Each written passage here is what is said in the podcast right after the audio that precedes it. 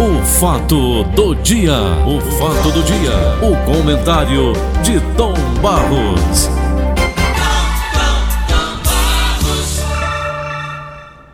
E que é, Paulinho? Bom dia. Bom dia, Tom. Dois assuntos para hoje, Tom. Pois não, vamos lá. O primeiro assunto é o segundo assunto para a gente bater, terminar de bater o papo, são 7h43, pelo amor de Deus, é sobre o, o jogo de hoje, tá bom? Certo. Mas o assunto que eu tenho para você, Tom, está na página 16 do Diário de hoje, País. O Ministério da Saúde vai comprar 46 milhões de doses de vacina Coronavac, desenvolvida pela chinesa Sinovac, hoje em teste com voluntários de São Paulo, que será produzido pelo Instituto Butantan. Será produzida pelo Instituto Butantan. A expectativa é comprar o produto até o fim do ano, após registro na Anvisa, e iniciar a vacinação nacional em janeiro. A decisão encerra especulações sobre o risco de uma residência do governo federal em adquirir, resistência, digo eu, em adquirir as doses da vacina devido à rixa entre o presidente Jair Bolsonaro e o governador paulista João Dória. Paulo, eu tô tão desconfiado de todas essas coisas, sabe? Desconfiado é, demais. Porque é. desde o começo dessa história de coronavírus, eu não vejo nada com segurança. Eu não vejo a área médica segura. Eu não vejo a área de cientistas segura também. Eu vejo um, uma disputa que me parece política nos bastidores.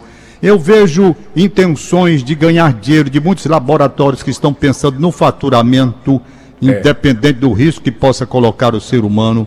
É eu estou vendo aqui uma situação que vem já já para nós no Brasil, aliás, duas.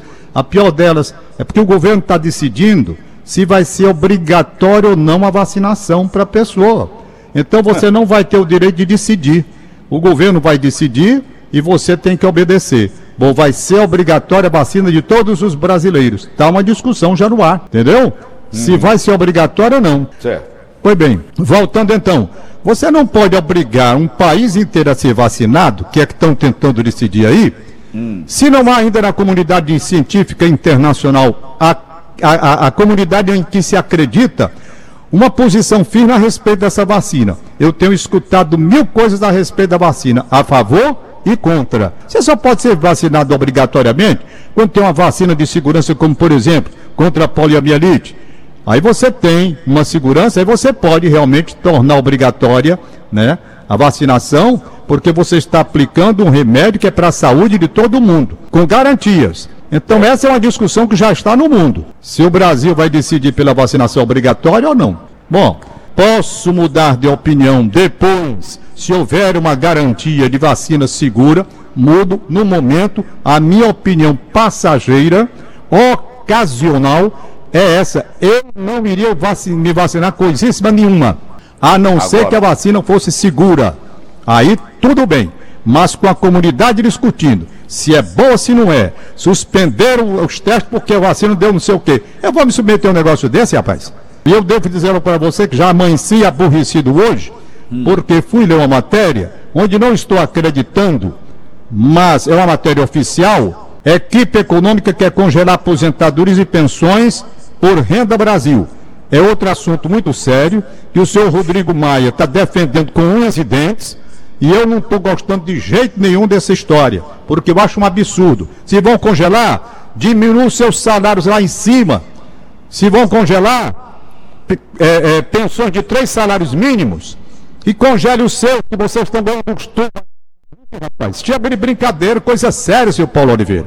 Equipe econômica quer aprovar no Congresso a desvinculação do salário mínimo dos benefícios previdenciários, o que pode fazer com que os segurados ganhem menos que o piso hoje de R$ 1.045. Que é isso? Vocês vão tudo para o inferno. Essa é que é a verdade. Congelamento de aposentadorias e pensões por é uma proposta imoral. Não quero acreditar que o senhor presidente da República, Jair Bolsonaro, vai aceitar essa proposta que está aí, mesmo que seja em nome do Renda Brasil, que ele defende. Não quero acreditar um negócio desse, mas está aqui. Ideia dos economistas é abrir espaço no orçamento 2021 ao Renda Brasil. Programa de transferência de renda que o presidente quer. Quer criar. Não é? Então está aqui essa discussão que está nos bastidores, estão aí as campanhas eleitorais campanhas eleitorais, todo mundo aparecendo na televisão para resolver tudo que é de questão dos municípios e o pau rolando por debaixo, querendo esse tipo de congelamento de pensões e aposentadorias, inclusive uma desvinculação que pode trazer problema lá na frente. É um assunto sério que não dá para discutir agora com cinco minutos, mas eu quero deixar apenas no ar. O benefício hoje sendo de 1.300, no ano que vem, ao invés de ser corrigido pela inflação para famílias que ganham até 5 salários mínimos, seria mantido 1.300. Não haveria redução, haveria manutenção, disse o secretário. Que é isso, gente? Que é isso? Eu estou escandalizado com o que estão fazendo com pensionistas e aposentados neste Brasil. E esse pessoal, segundo a Bíblia, esse pessoal, esses hipócritas e fariseus, vão todos para PQP, vão todos para o inferno. Só pode ser um negócio desse. Peço até desculpa aos nossos ouvintes, porque tem dia que eu me apurrinho muito cedo, é. quando eu começo a ler essas coisas. Aí às vezes eu extrapolo, falo com mais, mais veemência, né? E eu, eu acho que estou errado. Eu peço desculpa, mas é isso mesmo. Eu sou ser humano como qualquer outro, tenho direito também a essas variações de raiva, de ânimo, principalmente quando eu vejo uma campanha onde todo mundo promete solução para tudo que eu vejo aqui na televisão, só tem solução, todo mundo é solução. E eu vejo os problemas aumentando, eu fico puto. É um direito meu de ter, assim, na minha observação, não é? Tá bom. Eu estou vendo Ô, aqui. Tom. E quando mexe com um aposentado e pensionista, aí mais puto eu fico ainda. Essa palavra puto, eu não deveria estar dizendo no ar. Eu não deveria, eu me condeno. Condeno a mim mesmo por estar dizendo. Mas é uma palavra que todo mundo diz quando está com raiva. Diz no trânsito, diz dentro de casa, diz todo mundo. O presidente disse lá quando estava com raiva. Então eu peço perdão. O presidente estava errado, eu também estou. Mas é isso mesmo. A vida é assim. Ninguém sempre está bem certinho, não. A gente faz as coisas erradas também. Fechando, Tom. Perguntaram a mim. Oliveira, quem ganha hoje? Ceará ou Não, o negócio de futebol né, é o seguinte. Em matéria de decisão, não adianta o sujeito querer prever, porque decisão tem coisas que acontecem que ninguém acredita. Por é. isso que eu botei aí nesse comentário que eu fiz. Eu em li. decisão, o impossível, o impossível é possível. Não é? O mais eu paradoxal li. que pareça. Vou só eu contar dois, dois fatos concretos. Em 1974, o Ceará era tido e havido como campeão, porque o Fortaleza precisava ganhar três jogos seguidos dele. Três. Uhum. Hum. O Ceará só precisava de um empate em três partidas. Não precisava ganhar nenhuma. Ele ia jogar três jogos com Fortaleza. Não precisava ganhar nenhum jogo, só precisava de um empate para ser campeão. E o Fortaleza, para ser campeão, precisava ganhar três partidas seguidas. Pois o Fortaleza ganhou três partidas seguidas e o Ceará perdeu o campeonato. E precisando só de um empate em três jogos. Em 2006 foi o contrário. Ribamar Bezerra fez um time de Série A, Fortaleza favorito na opinião de todo mundo, entrou com vantagem nas finais. O Ceará com time inferior foi lá, ganhou os dois jogos e foi campeão. Em, 1900, em 2015, aos 45 minutos do segundo tempo, Assisinho fez o gol do Ceará, o gol do título. 45 minutos do segundo tempo. A torcida comemorou, o Ceará comemorou o título de, dois, de 2015.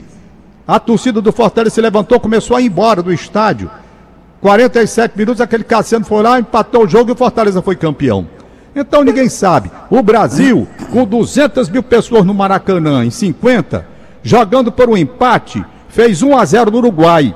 No segundo tempo de jogo, o Brasil fez 1 a 0 Pronto, era campeão do mundo, poxa. 200 mil pessoas jogando pelo empate e na frente no placar de 1 a 0 o que, é que queria mais com a seleção que tinha? O Uruguai foi lá, fez dois gols, ganhou a Copa do Mundo e ficou rindo na cara da gente. Então ninguém sabe. Hoje o Fortaleza tem tudo para ser campeão. É um time melhor, mais definido em suas linhas e está crescendo barbaramente, barbaramente. E o Ceará com problemas na definição no ataque com relação ao centroavante. Ceará com problema na defesa que toma gol, todo jogo toma gol no final. Ceará com a desvantagem de ter que ganhar de 2 a 0. Então tudo hoje leva a crer que é o Fortaleza. Mas como diz o próprio treinador do Fortaleza, não tem nada ganho. É o futebol que é assim. Eu vou logo para as minhas mensagenzinhas aqui que hoje eu tenho. Vamos lá. É, abraçar o Maninho Serpa, Maninho Serpa e toda a família. Maninho Serpa, rapaz, ele não perde esse programa há muitos anos. Um abraço para ele, bom dia. Um abraço para ele, gente muito boa, né? Não é perde o programa de gente. E eu tenho dois pedidos a fazer, Paulinho. Um pedido é do Padre Ivan da Igreja de Fátima. A Igreja de Fátima tem 65 anos. Fizeram agora o um levantamento depois desse invernão que deu. Rapaz, o telhado está todo comprometido, por questão de caibo, ripas, ferragens expostas, parte da estrutura. E eles estão precisando da ajuda dos paroquianos. E os paroquianos tá. podem ajudar. Quem quiser, é muito simples. Eles criaram uma vaquinha. Como é a vaquinha? Na internet você pega. Você escreve Vaca não é com C, não, é com K. V-A-K-A.me